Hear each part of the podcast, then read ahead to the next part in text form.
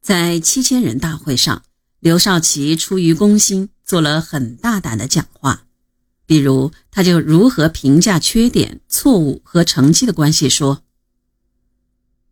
过去我们经常把缺点、错误和成绩比之于一个指头和九个指头的关系，现在恐怕不能到处这样套。全国总体来讲，恐怕是三个指头和七个指头的关系。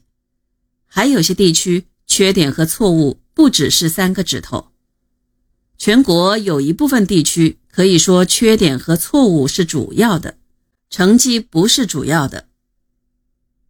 会议上，他两次讲到，有的地方产生困难的原因是三分天灾，七分人祸，并且进一步说，你不承认，人家就不服。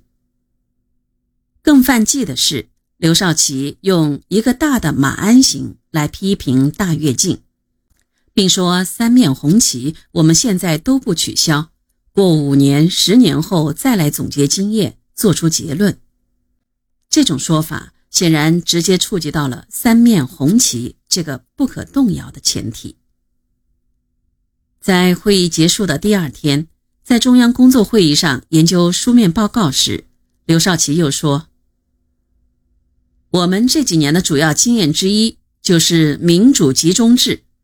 如果我们这几年完全根据群众的意见，充分发扬了民主，完全走群众路线，有许多错误不会犯，即便犯了，也可以早发现。这几年我们吃了不调查研究的亏，吃了不讲民主的亏。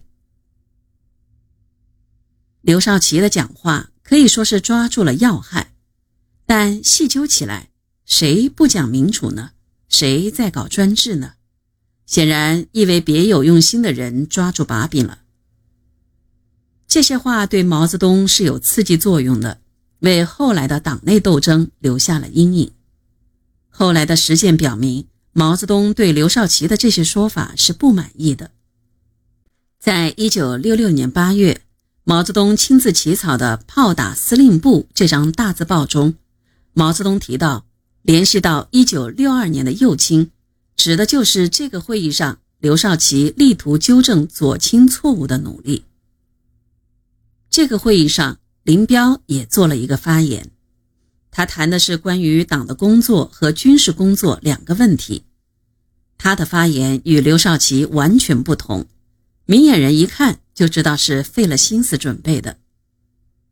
当毛泽东都在为这几年的困难主动做自我批评、主动承担责任的时候，林彪却大谈这几年的困难就在于没有照毛泽东的指示去做。